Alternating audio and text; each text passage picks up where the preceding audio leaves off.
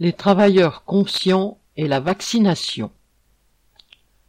L'allocution de Macron lundi 12 juillet a soulevé une vague d'indignation, voire de colère, chez un nombre important de travailleurs touchés tant par le ton que par le contenu du discours.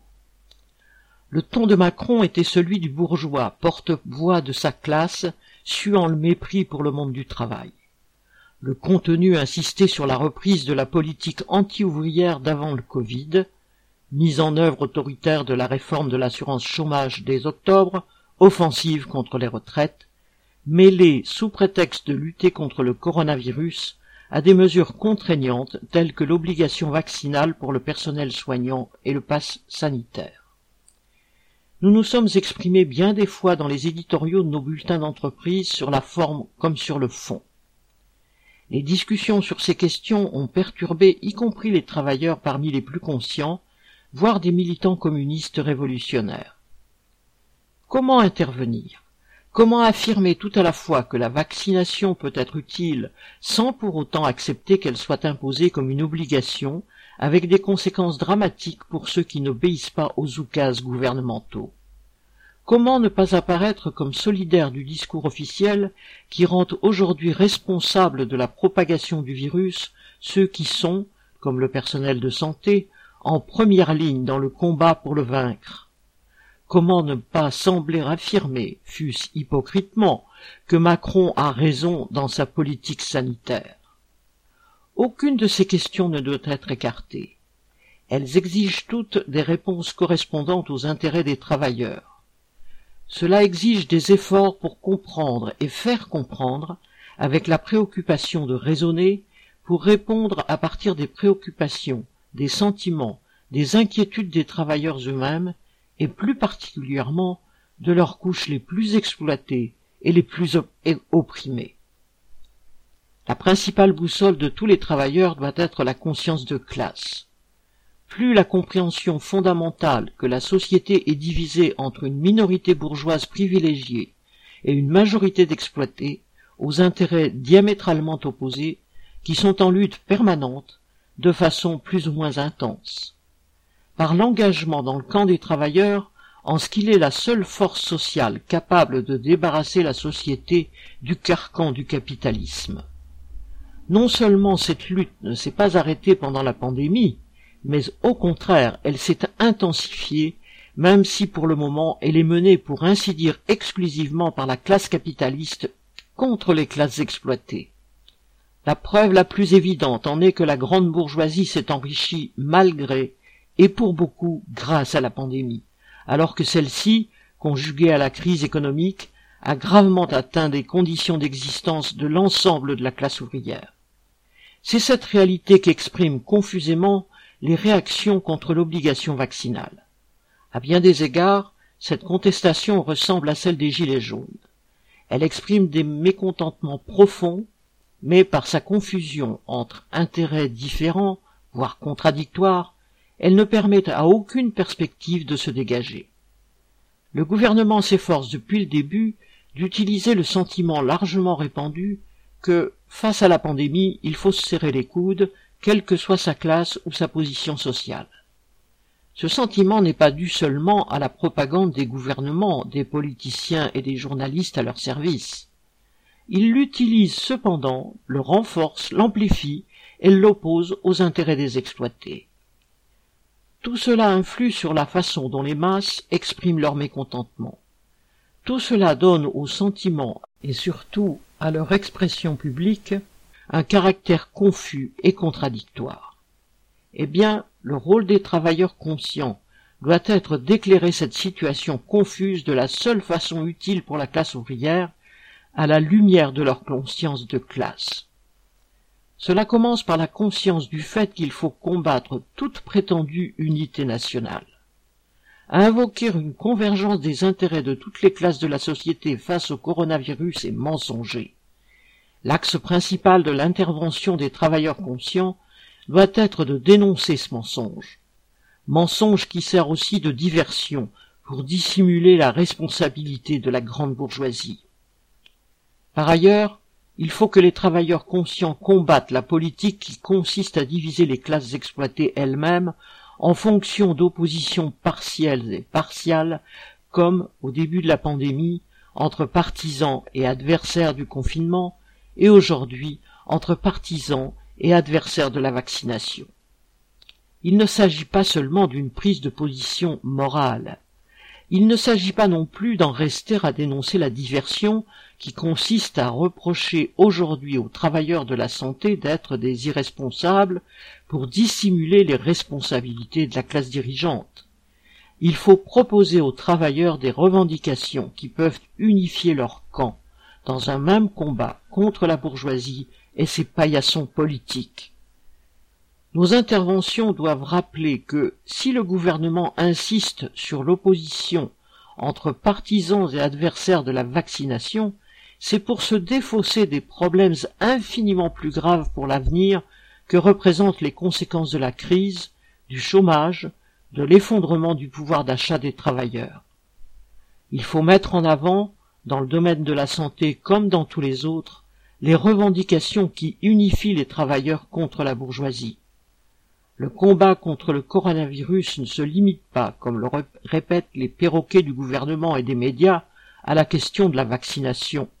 Il concerne autant et bien plus l'insuffisance des moyens que la bourgeoisie laisse au système de santé, la gestion des hôpitaux en fonction des critères capitalistes, l'importance de leurs moyens, le nombre et la qualification du personnel, le salaire insuffisant des travailleurs de la santé, etc. La vaccination est un progrès scientifique malgré les incertitudes de la recherche et d'éventuels effets secondaires. Mais affirmer clairement cette opinion et dire que nous sommes vaccinés ne signifie pas militer sur cette question. Le rôle des travailleurs conscients n'est certainement pas de militer pour la vaccination en elle-même, indépendamment du contexte social, c'est-à-dire de la classe qui dirige la société et qui prend en charge ces mesures. Le Monde des 11 et 12 juillet titrait en une citation Vaccination, les risques de la fracture nord-sud. Fin citation. C'est un euphémisme dont le monde est coutumier, car ce n'est pas un risque, c'est la réalité. Au lieu que le vaccin devienne, ainsi que l'affirment hypocritement les politiciens, un bien commun de l'humanité, entre guillemets, il se transforme en une arme des pays riches contre les pays pauvres. Au lieu de faire progresser l'ensemble de l'humanité, il creuse encore plus l'inégalité entre sa partie pauvre et sa partie riche. La presse rapporte qu'en Haïti, personne n'a encore été vacciné, sauf sans doute ceux qui sont assez riches pour aller se faire vacciner aux États-Unis ou en France. En quoi cette vaccination y est-elle un progrès? Les travailleurs n'ont pas à faire confiance au gouvernement, ni aux laboratoires pharmaceutiques et aux groupes capitalistes guidés exclusivement par la recherche du profit pour leurs actionnaires. Ils n'ont pas à faire confiance à un système économique qui produit l'inégalité en même temps que des marchandises.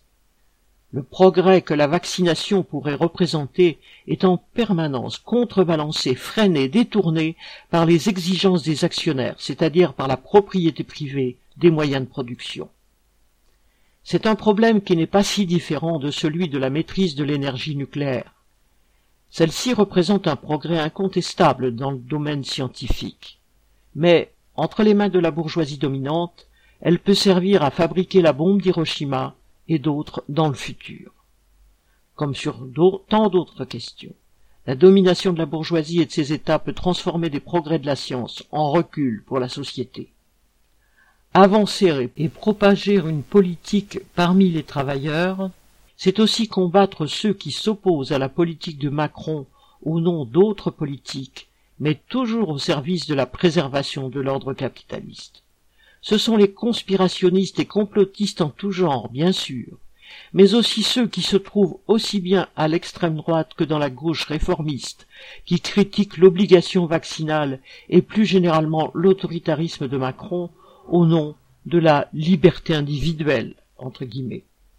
C'est une stupidité qui est largement partagée dans la petite bourgeoisie qui se croit libre, entre guillemets, alors qu'elle est opprimée par les mêmes grands trusts capitalistes, par le même État bourgeois que les exploités de la classe ouvrière.